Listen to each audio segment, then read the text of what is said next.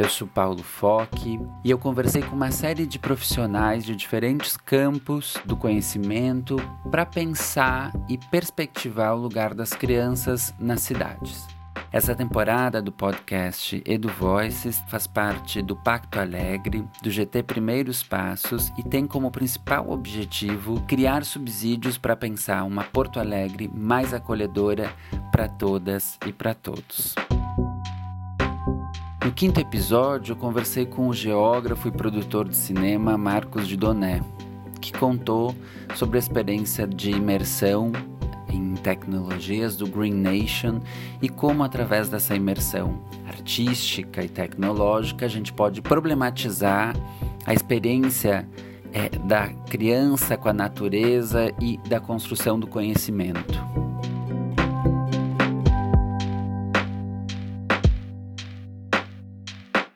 No episódio de hoje eu vou conversar com o Marcos de Doné. O Marcos ele é geógrafo e produtor de cinema. Ele é diretor do CIMA, que é o Centro de Cultura, Informação e Meio Ambiente, ao lado de Vilma Lustosa e Valquíria Barbosa, onde eles realizam um projeto como o Festival do Rio e o Green Nation. É, sócio, é sócio da Total Entertainment, produtor dos filmes como Se Eu Fosse Você, Avassaladoras, Divan, entre outros e o Marcos está aqui para a gente fazer uma conversa bem interessante sobre infância, cultura e natureza. Então, Marcos, bem-vindo e obrigado pelo aceite para fazer essa conversa.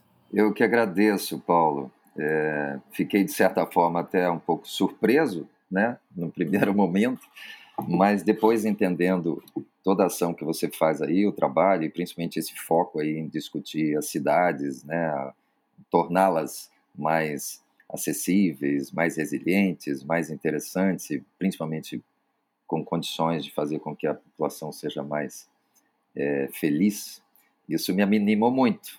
Então estamos aqui, vamos ver o que, que você quer me perguntar e se eu posso contribuir de alguma forma.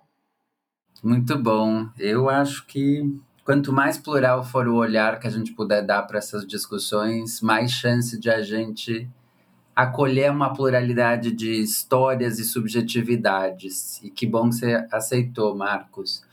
Marcos, acho que para começar, gente, tu poderia nos contar um pouco, para quem está nos escutando, o que, que é o Green Nation e como é que você percebe a relação do Green Nation com a cidade? É, o Green Nation, ele, ele nasceu não assim, de repente, puf, né? Ele nasceu a partir de todo um trabalho que a gente vem fazendo, e aí eu já vou denunciar a minha idade, né? Há 35 anos a gente atua com educação, com meio ambiente e com cultura. É, numa época, na nossa época, naquela época, nós éramos na área ambiental os xiitas, os malucos, as pessoas que mexiam com lixo, né? E e com cultura também, uma, uma situação bastante difícil sempre, né, neste país, onde a gente tem dificuldade de exercer é, tudo que possa discutir um pouco mais cidadania crítica e tal.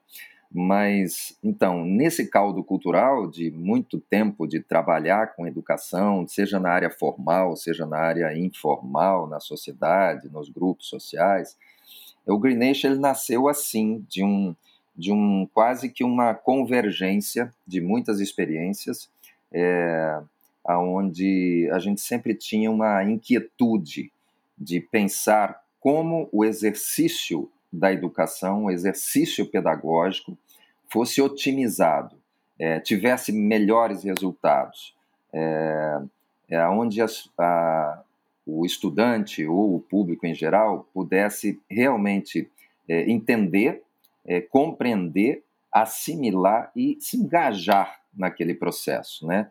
É, e multiplicar também. E aí a gente imaginou e concluiu que é, a emoção talvez seja o ponto focal, né? A gente tem que emocionar as pessoas. As pessoas têm que se emocionar para poder é, se engajar, para poder entender. Aquela velha frase: quem ama cuida, né? Você só cuida de certas pessoas ou cuida do, da, do que for, se você ama aquilo.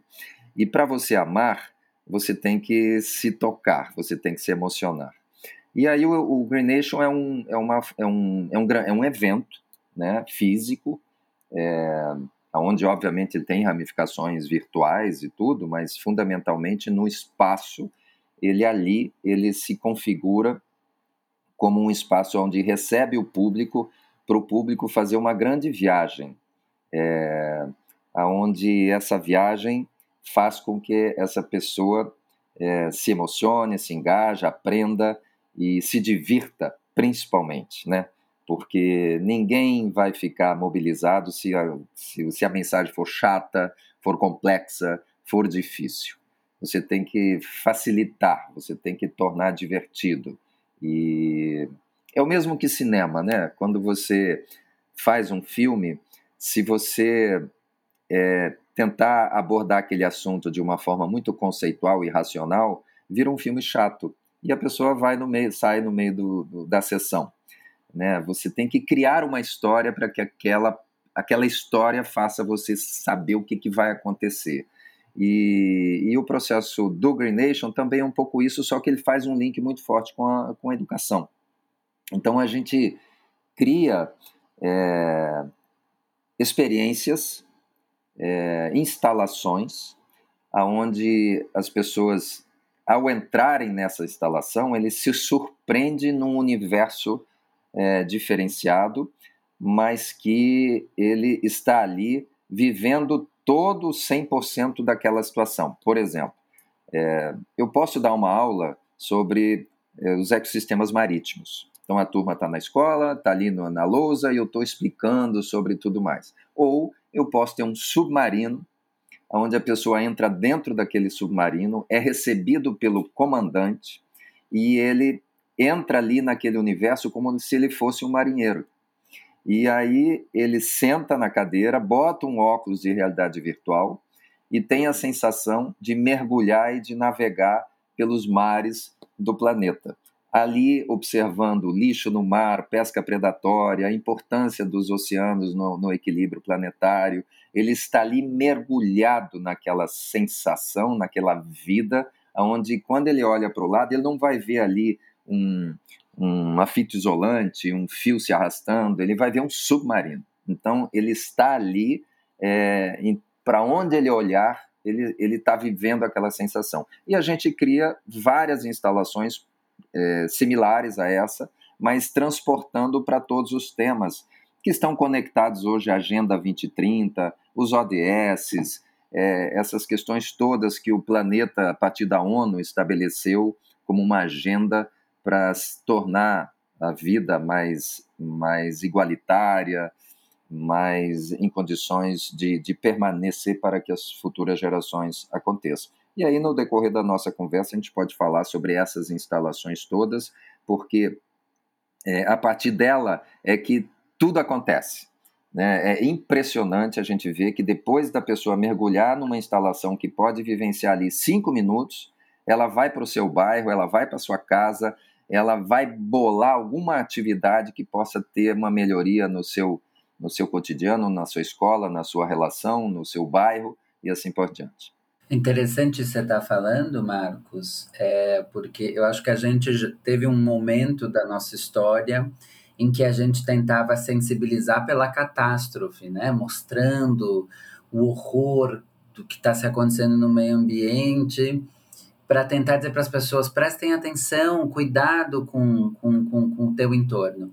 E é, alguns movimentos, como esse que você está falando, é, começa a, a, sensibilizar, a criar uma relação empática com o nosso entorno a partir do que é belo, né? do direito à beleza, assim, de se dar conta desse entorno na sua máxima possibilidade para dizer é por isso que a gente também por isso que a gente tem que faz, se mobilizar para preservar, para cuidar, para entender, para respeitar e se sentir parte. Interessante pensar nessa relação de, um, de criar uma, uma, uma, uma intervenção cultural, nos termos de uma autora que eu gosto muito, que é a Maria Emília Lopes, né? que ela vai dizer que é nessa, nessas diversas formas de fazer uma intervenção cultural que a gente vai criando outras subjetividades para estar no mundo, porque nos dá outra sensibilidade de fazer parte dele, né? Você foi falando e eu fui é, construindo uma relação com essa ideia do direito à beleza. É, não sei se faz sentido para ti e se, se é um pouco isso que passa por essa ideia de, de imersão com o belo para se relacionar com, com o meio ambiente. É, com certeza. Na verdade, ele tem um grande ciclo nesse processo, né? É, principalmente no que a gente vê hoje no mundo, há uma desigualdade muito grande, né? A gente também não pode é, jamais é, ignorar é, as diferenças, as tragédias, né, as opressões, a desigualdade, a pobreza. Agora, é, você não pode é, fechar todo o ciclo da sua mensagem nisso aí. Por quê? Porque senão a pessoa vai ficar mais frustrada ainda e vai para casa se enforcar. É, você tem, na verdade, que trabalhar, e aí eu busco, aí eu estou trabalhando mais na perspectiva metodológica, a gente usa uma estrutura, uma metodológica chamada design de experiência, é, onde você tem, você mede os elementos que você vai em determinado momento, no, na, na, ao todo dessa experiência, você vai causar impacto, você vai causar espanto, você vai causar emoção, você vai causar é, é, toda uma relação em que a pessoa vai vivenciar essas sensações todas, mas no final ela vai saber que ela tem que aquilo tem solução. Tem solução a partir do, da sua ação, tem solução a partir da sua ação no processo coletivo. É, vou dar um outro exemplo. A gente tem uma floresta é, espetacular, é, pujante, com todos os sons, com todas as cores, com todos os cheiros, é, com todas as presenças de animais indígenas, essas relações todas, né? E de repente essa floresta começa a pegar fogo. E aí a pessoa vivencia estar ali pegando fogo junto com a floresta.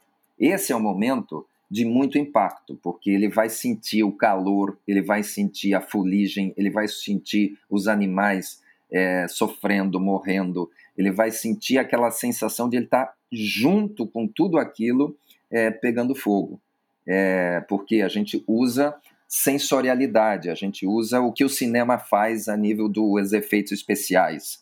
Né? Você é, quando vê um filme, eu não sei se tu assistiu aquele filme do Celton Mello, do Soundtrack, onde ele vai para o Polo Sul, enfim, é uma história muito doida, mas ele vai lá para o Polo Sul. Esse filme foi feito aqui no Rio de Janeiro, num galpão com 40 graus de calor, porque foi feito toda uma estrutura ali, é, com neve, com tudo, para ele poder vivenciar aquilo. Então, a gente tem essa capacidade de produzir essa sensação da pessoa estar tá sentindo como se ela estivesse ali.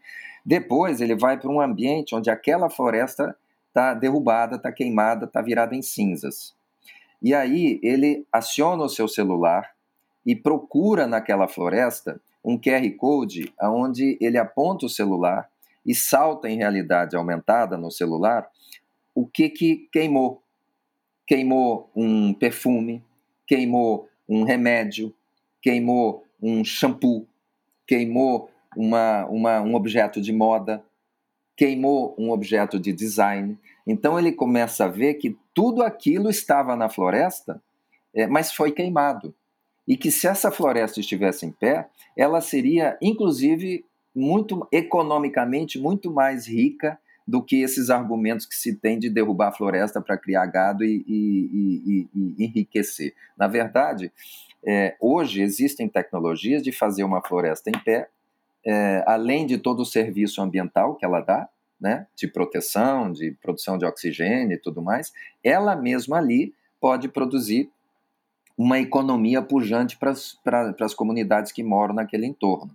Aí ele vê naquela situação ali de que tudo aquilo queimou. Só que se ele fosse embora daquele momento, ele vai frustrado. Aí tem uma outra, tem, aí tem um momento final do módulo final, onde ele vai reflorestar aquela floresta. Então ele vai pegar a mudinha, planta, e ao plantar ele vê num telão na frente dele aquela muda crescendo novamente. Então, é, é, um, é um processo que você tem que chamar atenção, você tem que chamar atenção para a realidade, mas você pode mostrar que existem soluções, que o ser humano ele tem uma capacidade enorme, né? do mesmo jeito que vocês estão fazendo aí, de pensar uma cidade mais, mais agradável, mais aconchegante. É, se não pensar, vai ficar assim. Né? E, e se não houver essas forças que possam pensar algo melhor, é, o que é pior vai continuar tomando conta. Então, essas experiências todas, elas fazem parte disso. Por exemplo, tem uma outra que é a Estação Antártica, é, onde a pessoa entra e achou que está na Antártica, porque a gente constrói ali geleiras é, e, e, a, e, a, neve daquele filme que eu te falei, do soundtrack, a gente usa essa neve, porque a gente não bota nada fora, a gente sempre recicla. E a gente coloca neve, coloca gelo, coloca é, o laboratório do cientista e coloca a casa do cientista. E a gente traz da Antártica, é, com o avião Hércules da Marinha, todos os equipamentos dos cientistas. Então tá lá a cama do cientista, tá lá a moto de neve, tá lá o laboratório, tá lá o que eles pesquisam. Então nada é fake. E aí a pessoa que entra ali, ele acha que está no laboratório do cientista. Do mesmo jeito que o marinheiro do submarino, que jamais alguém iria na sociedade brasileira, você tem menos de 0,01% que entra num submarino, você tem também 0,001% que vai para a Antártica. É, então você cria os ambientes e aí ele vai perceber ali o quanto é importante a ciência. Porque ele vai encontrar no laboratório do cientista os cientistas brasileiros pesquisando a cura do câncer. E ele vai ver o objeto dessa pesquisa. Ele vai olhar do mesmo jeito que o cientista está olhando. Então ele faz, ele começa a se sentir pertencente a um processo. A pessoa sai dali, no mínimo, querendo ser cientista. É, então é, é, essas essas condições que a gente pode trazer para o processo pedagógico é o que importa para a gente, porque é, quando a gente for olhar depois, é, sempre há legados, né? Sempre há legados aonde vai esse projeto, ele deixa é, situações em que você vai ver é, que continuam, né? Posso te dar vários exemplos aí, mas o importante é esse mesmo, de pegar a emoção das pessoas. Né?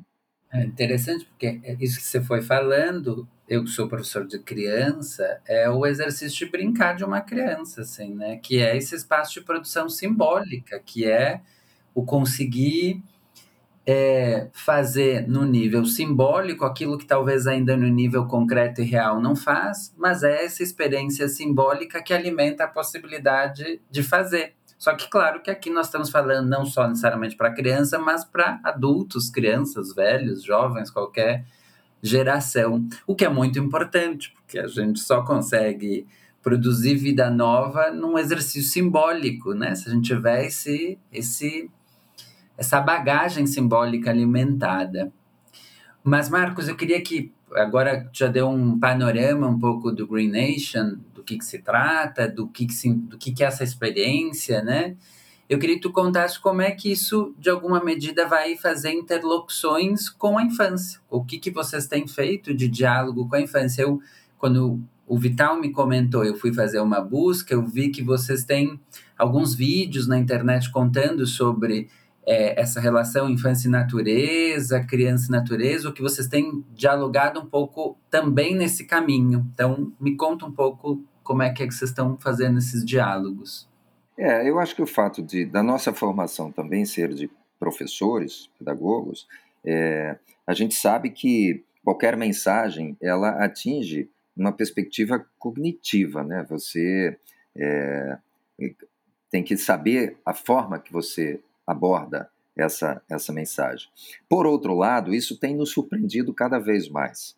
Eu vou te falar de uma das experiências que a gente fez especificamente para o universo da, da, da, da, da educação infantil, né, até meninos de até 6, 7 anos. É um, é um fundo do mar, onde lá dentro tem todo um aspecto lúdico dos corais soltando bolhas, coloridos, e tem a, a a sereia.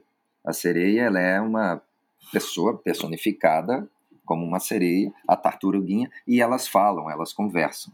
Então, é, esse universo, é, para um adulto, parece não ter sentido, mas para uma criança, é o universo dela. Então, é, é, talvez essa, essa instalação, para esse público, né, esse foco da educação infantil, ela tenha uma, uma, uma, uma mensagem muito mais contundente e forte do que aquela do submarino que a pessoa entra e viaja e tal. É, por quê? Porque ela está numa coisa lúdica, né? ali, é, onde tudo é novidade, tudo explode em várias cores e tudo mais. Mas isso nos surpreende também quando eu vi uma vez uma outra instalação que a gente fez, que é uma revoada de asa delta. É, são 10 asa deltas do tamanho quase natural, onde a pessoa é guinchada por um metro de altura, um metro e meio, e tem um vento embaixo, e a pessoa salta da pedra bonita do Rio de Janeiro e viaja por vários lugares do Brasil, né? Cataratas de Iguaçu, Amazonas, Bonito e todos esses lugares mostrando essas questões. E aí eu, eu observei é, uma, uma avó e uma netinha, uma netinha de, de seis anos, cinco anos, e, e a avó. É, a netinha louca para voar, e a avó medrosíssima, não querendo ir, e, e eles tinham, elas tinham ali uma, um código de conversa. De repente, a avó tomou coragem e voaram. Você não tem ideia do que aconteceu após o voo.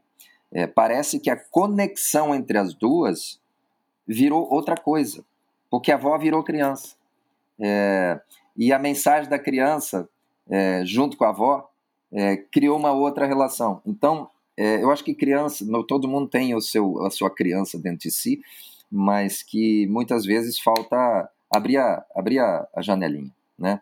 E então é, essas questões todas, é lógico, a gente desenvolveu todo um estudo em cima da, do BNCC, da Lei de Diretrizes e Bases, da, da, da Base Nacional Comum Curricular, e a gente percebe que, que é, o universo das brincadeiras, né, do cuidar, é, estão tem que ser muito respeitadas.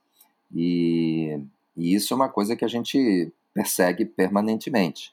Mesmo porque a gente sabe que se, se falharmos nessa faixa etária, dificilmente a gente vai conseguir resgatar é, uma sensação de cidadania mais consolidada nas próximas idades. Né? É, a criança ela tem que ter total liberdade de, de, de sonhar, de brincar, de tudo mais. Isso, e você só vai conseguir fazer isso se você exercer essa liberdade. Você não vai conseguir é, fazer isso criando barreiras ou barreiras conceituais ou pedagógicas. Né? Você sabe que, te ouvindo, além de ser professor, pesquisador do campo da educação infantil, tem um trabalho a longo tempo no teatro para bebês. É, eu fui bailarino quando eu era adolescente e tive um relacionamento com um diretor de teatro e a gente criou um trabalho de teatro para bebês. E acontece uma coisa muito maravilhosa, assim, numa experiência como essa, porque é para zero a três anos. E o que acontece é que para os pais, o espetáculo, ele não é só o espetáculo que as atrizes, os atores estão fazendo, ele é a relação das crianças com o espetáculo, né? E essa tua narrativa então, tem uma, uma camada a mais, né? Assim como para um bebê, o espetáculo não são só as atrizes. Às vezes eles não nem dão bola para a atriz e ficam olhando para o outro bebê que está do outro lado e ficam conectados com eles. É muito interessante essa experiência.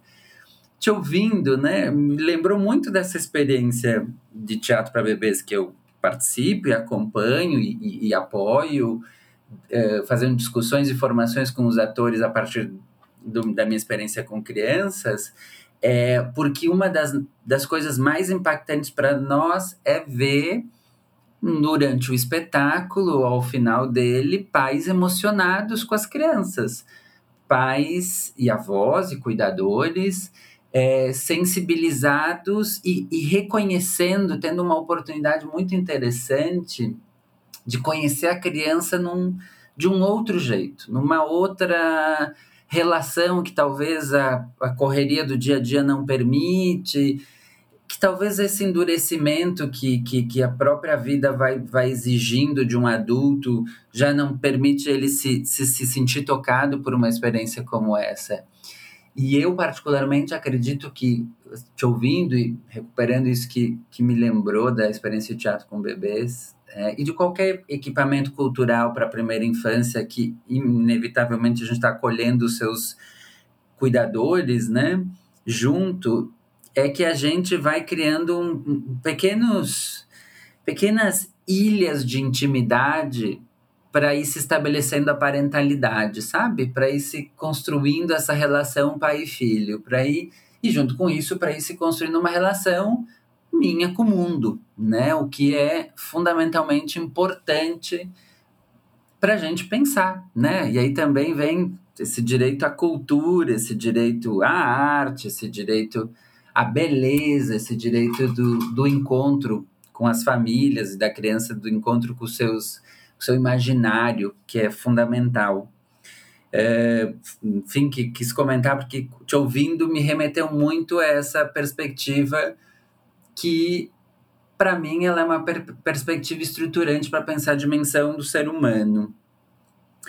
É, mas voltando para a tua experiência, Marcos, com o Green Nation, com essas experiências de imersão, com esse exercício é, simbólico, o que que, o que que você diria, assim, para um... que essa é uma pergunta que eu tenho feito para todos os nossos convidados, para um gestor público que eventualmente esteja nos escutando, e que tu diria assim: olha, eu quero te deixar uma recomendação, uma sugestão para você pensar em ações de proteção e promoção dos direitos das crianças na primeira infância, olhando para essa experiência de vocês com o Green Nation?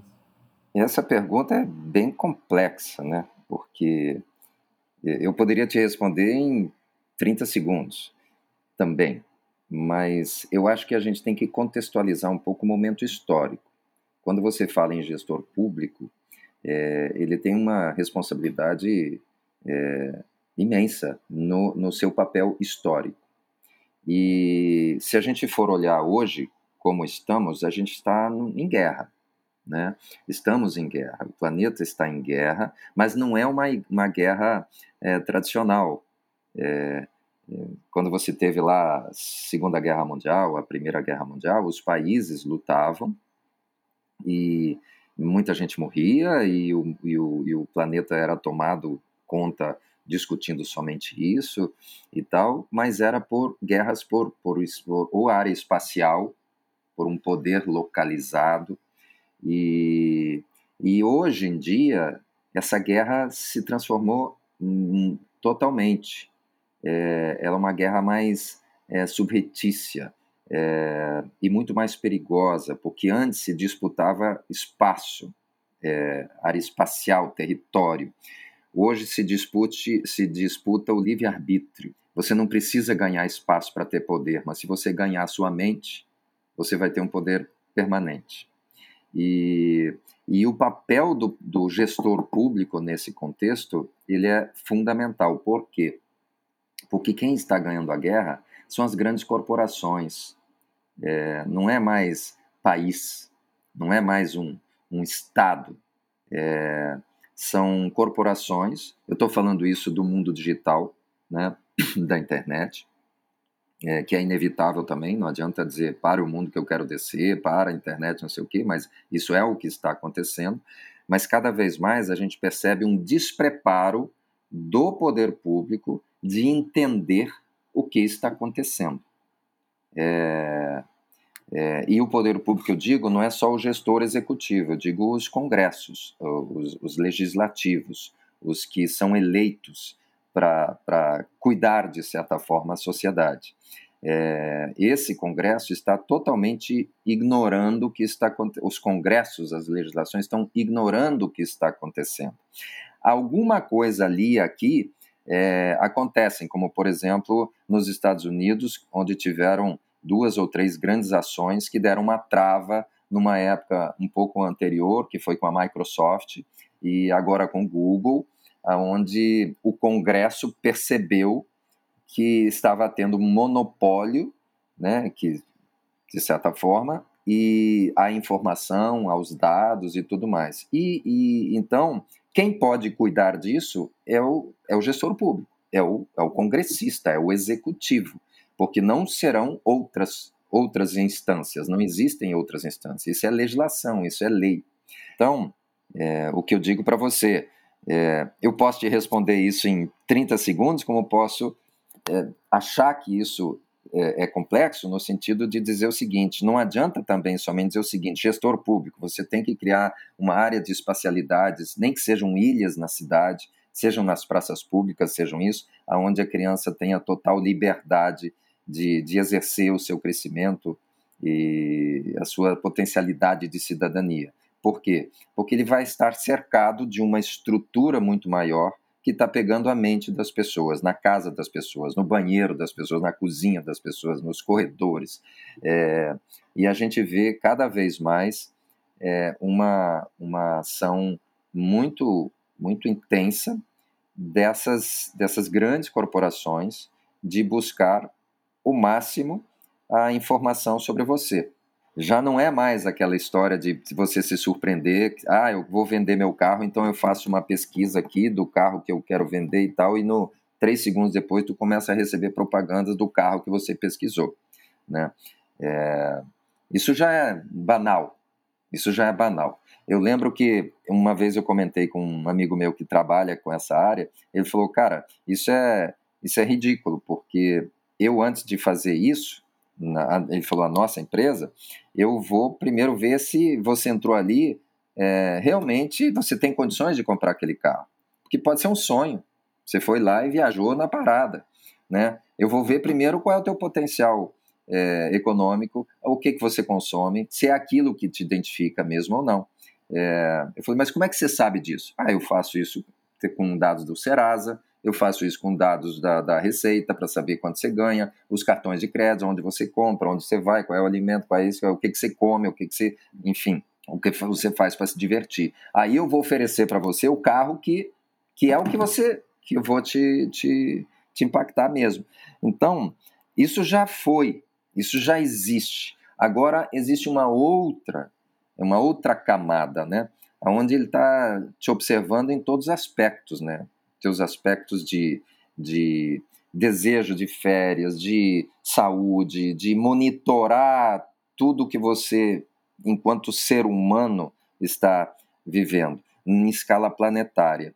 E, e aí eu digo que o gestor público, além de ele legislar para buscar essas situações todas que vocês estão trabalhando aí em Porto Alegre, de, de pensar espaços é, no mínimo que hajam espaços. Né? Tudo bem, a cidade vai ter que ter um transporte coletivo mais acessível, é, que seja ramificado pela cidade toda, a cidade tem que ter menos poluição, tem que ter menos barulho sonoro, a cidade tem que ter mais ah, é, é, é setores de atendimento de saúde espalhados de forma igualitária, escolas, enfim, área de segurança, tudo isso tem que ser a cidade inteira. Mas pensar em locais onde a criança pode estar totalmente livre, que no caso seriam espaços verdes, praças, ou cada escola pode ter talvez seu espaço maior. Além disso tudo, eu acho que o gestor público ele tem que estar muito atento para o que virá e para o que será a sociedade daqui a 20, 30 anos,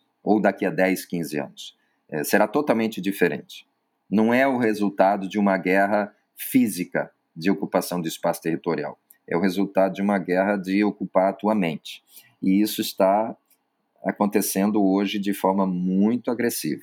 Esse surgimento agora do metaverso, né, da, da, desse Second Life aí aprimorado, né, de você vivenciar uma vida que você deseja que não é a sua vida, e aí você começa a até se questionar como como raça, né, como como que, que, espécie é a nossa, que ser humano é a nossa.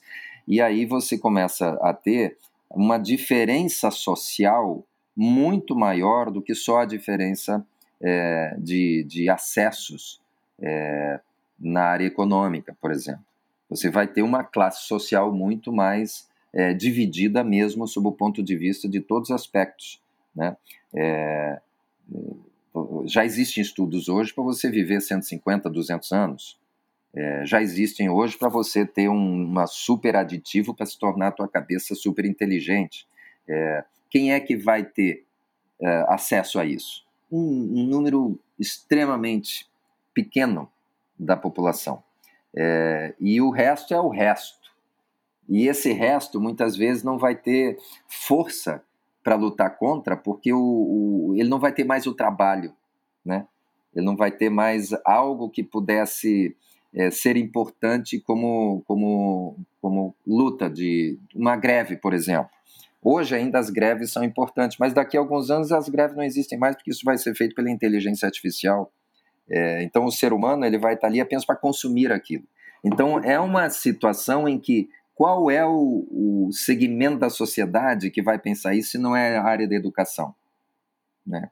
É o cara que está construindo infraestrutura para a cidade? Não. É o cara que está fazendo, preocupado só é, com, com a questão da, da, da, da energia? Não é o cara da educação, né? É o cara que vai estar ali pensando a evolução da humanidade. Então, sim, eu posso te dar duas respostas. Uma é sempre, na medida do possível, ampliar para a cidade inteira essa, essa, essa condição de uma vida melhor, no transporte, na energia, no barulho, nisso, aquilo. E criar espaços é, onde a criança pode exercer livremente a, a sua cidadania, como as praças públicas ou, ou dentro de cada escola ser obrigado a desenvolver algum um, um núcleo, um locus para poder ser isso. Aí a própria internet pode ajudar muito também nas conexões e tal. E o outro é ficar observando e legislando com relação a essa questão que está cada vez mais avançando. E o único responsável, o único que tem condições de barrar isso é são os sistemas do, do, da gestão pública, é, seja ele na área de legislação ou no executivo. Achei ótima a tua provocação, assim, é, eu acho que é um, é um tema bastante emergente e, e bastante nebuloso, né? Em que, em que tem um atravessa, tem diversos atravessamentos que são bastante perigosos, assim, que, que tem o direito aos direitos mais básicos de acesso. Por exemplo, agora com a pandemia a gente percebeu isso, apareceu um novo marcador, quem tem não tem acesso à internet, quem tem não tem um dispositivo para acessar. Por exemplo, no campo da educação isso teve um impacto profundo, né? Mas para além disso, tem todo um outro campo que é que aí é, também é uma parcela minúscula que dá conta minimamente de compreender e ler essa, esse cenário, que é esse dos dados, né? De como a tua vida está sendo pautada e como isso está sendo, não sei se existe essa palavra, eu vou inventar, algora, algoritmizada, algoritmizada, e, e, e, como tu deu o exemplo do carro, né? Já não é mais o carro que tu deseja, é o carro que um algoritmo deseja e define que você pode ou não ter.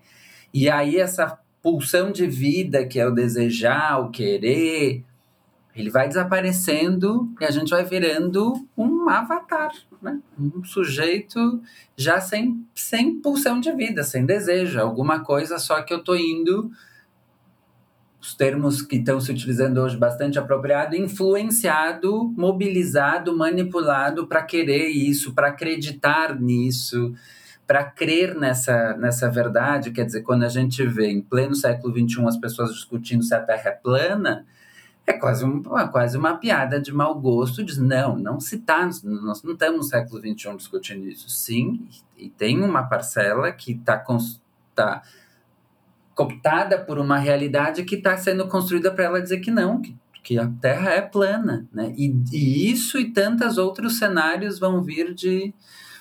Eu me lembro de ter visto um documentário, estava tentando lembrar o nome enquanto te ouvia, me fugiu agora mas é um, é um documentário que ele estava falando sobre essas questões e falava, bom, um dos grandes dilemas vai ser a gente se dar conta o que, que é realidade e o que, que não é realidade, né? O que que, o que que foi criado e eu já começo a mas será? Que isso? Será que não é? Ou, afinal, e aí é que vai dar o grande conflito, né? Que é essa perda de, de realidade, de noção de realidade, assim. É, acho que é um alerta, uma consideração que fez bem importante, assim, é, de atenção e, e realmente é, de, de, uma atenção de gestão pública. Você tocou num ponto que, obviamente, é filosofia pura, mas é, que é fundamental, eu acho, que para qualquer legislador, ou pesquisador, ou pedagogo pensar e viver. Quando você diz assim, ah, o importante é, é a pessoa saber o que é realidade e o que não é realidade. É, e, e outra palavra que você falou assim, acreditar, né? É, eu acho que a, a humanidade ela começou a dar um salto histórico no processo evolutivo no momento em que essa palavra passou a existir, acreditar. As pessoas acreditam em alguma coisa. É, e ao acreditar em alguma coisa, ela vai criando condições de, é, de fazer aquilo tornar algo mais coletivo. Então, por exemplo, você acredita no dinheiro. Mas o que é o dinheiro? O dinheiro é um papelzinho que, que, que se olhar numa outra dimensão, o que é aquilo? Mas o dinheiro, ele consolidou uma relação de troca, de, de perspectiva que você começou a, a fazer com que a humanidade pudesse se expandir assustadoramente da forma que ela está até hoje, né? Você produz feijão e vende por para trocar por um ovo, você produz ovo para trocar por um, um, carro, por um, por um livro, por isso, por aquilo. Então, é, isso fez com que criasse uma malha é, que pudesse ser inventados uma série de outras coisas, as pistas, as ruas, os, as alfândegas, os, os, aviões, os isso e aquilo, por terem acreditado em algo que, a, que o ser humano criou. Então, as religiões, por exemplo, elas foram fundamentais no, nos primórdios para poder constituir a sociedade se expandindo. Né? Então, é, no fundo, o acreditar do que é real, o que não é real, é tudo inventado. O real também é inventado. Só que é, é importante entender o que, que é para o bem, entre aspas, da humanidade e para o mal da humanidade. Quer dizer, de novo, a dicotomia bem e mal, mas a gente tem, no mínimo, situações claras de saber o que, que é bom para a pessoa. É o amor, é a resiliência, é o, é o carinho, é o afeto. É... Isso é o bem, né? E o, o, que, o que não é legal é o ódio, é o rancor, é a guerra, é isso e aquilo. É, apesar de que quem vive aquele ódio, aquele rancor, ele acha que aquilo é que é importante, porque é aquilo que vai fazer ele ser mais forte que o outro, por isso que eu uso arma, eu tenho que usar para defender. Então, são situações em que todos acreditam em alguma coisa. É, então, eu nunca vou achar que uma coisa vai desaparecer totalmente da outra. O que eu acho é que sempre vai ter um equilíbrio entre, entre essas, essas posições. Agora, pode ser que chegue um certo momento em que é, é, fuja da nossa capacidade de decisão, que aí sim entra essas questões que você falou aí e tudo mais. E, e isso está concentrado em duas, três empresas. Hoje você vê uma influencer aí que você falou também, pô, essa influencer tem 15 milhões de seguidores. Ela tem 15 milhões de seguidores porque a empresa quer que ela tenha 15 milhões de seguidores. Se no, no dia seguinte ela não quiser, ela, ela vai ter outra moda, vai ter outra coisa, porque tudo está movendo aquele processo. Então, de novo, a gente toca nessa questão do, do livre-arbítrio. Por isso que a nossa área, né, a tua, a nossa, ela é, um, é profícua né, de possibilidades e de fazer com que a gente nunca pare de pensar, de pesquisar, de estudar, porque é, é uma questão de, de saber o que, que a sociedade vai ser ou, ou quer, quer ser. Né? Marcos, a gente poderia ficar falando horas, porque eu gosto de bater papo, sabe? Adoro fazer conexões, ligar ponte, conecto com música, conecto com filme, com livro que leio. Já estava aqui fazendo mil conexões com o Bin Chun Han e a Sociedade do Cansaço e mais uma série de coisas. E, as, e essa ideia que tem apareceu nos reportes de tendências de 2022 de uma de uma desincronização social e de uma e de uma de, de um enxame de emoções é, mimetizadas, onde as pessoas nem, nem sabem mais o que estão sentindo, já estão sentindo porque está todo mundo sentindo. E daria um monte de conversa, mas quem sabe a gente deixa para um outro episódio. Eu quero te agradecer a tua disponibilidade, dizer que eu fiquei muito curioso para conhecer o Green Nation, experienciar o Green Nation tão breve eu possa. E é isso, deixo aqui para as considerações finais suas e deixo o registro de muito obrigado por participar dessa conversa. Eu que agradeço, Paulo. Na, na, verdade, se você quiser conhecer o Green Nation este ano, caso a pandemia deixe, terão três edições: uma em São Paulo, outra no Rio de Janeiro e outra no interior de São Paulo mas não custa a gente buscar essa perspectiva de fazer também é, em Porto Alegre, seja como um evento ou como uma atividade permanente, são situações em que pode estar é, sendo desenvolvidos. Mas o importante é você conhecer. É o nosso convidado já. E com relação a, a, essa nossa conversa, volto àquela minha pergunta, pô, mas por que, que você me convidou? Eu acho que se de alguma forma deu para ajudar em pensar esse processo, já me deixa profundamente agradecido porque a gente dedica a nossa vida a isso. E eu acho que a mosquinha azul, quando você é professor, você jamais vai deixar de ser, mesmo não dando aula ali na escola e tal, mas a gente está sempre conectado com isso. Muito obrigado, acho que fez todo sentido, perspectivou uma camada a mais da discussão que está acontecendo em todos os episódios. E aí eu já aproveito para dizer para todo mundo que o Edu Voices é uma produção do Instituto para Inovação e Educação da Unicinos. Essa temporada especial ela está vinculada ao Pacto Alegre no, no grupo de trabalho Primeiros Passos. Esse e outros episódios vocês podem encontrar no Spotify, Apple Podcast ou no agregador preferido. Quem faz a produção sonora é o Gabriel Tassinari. E eu sou o Paulo Foque e a gente se vê em breve nos próximos episódios.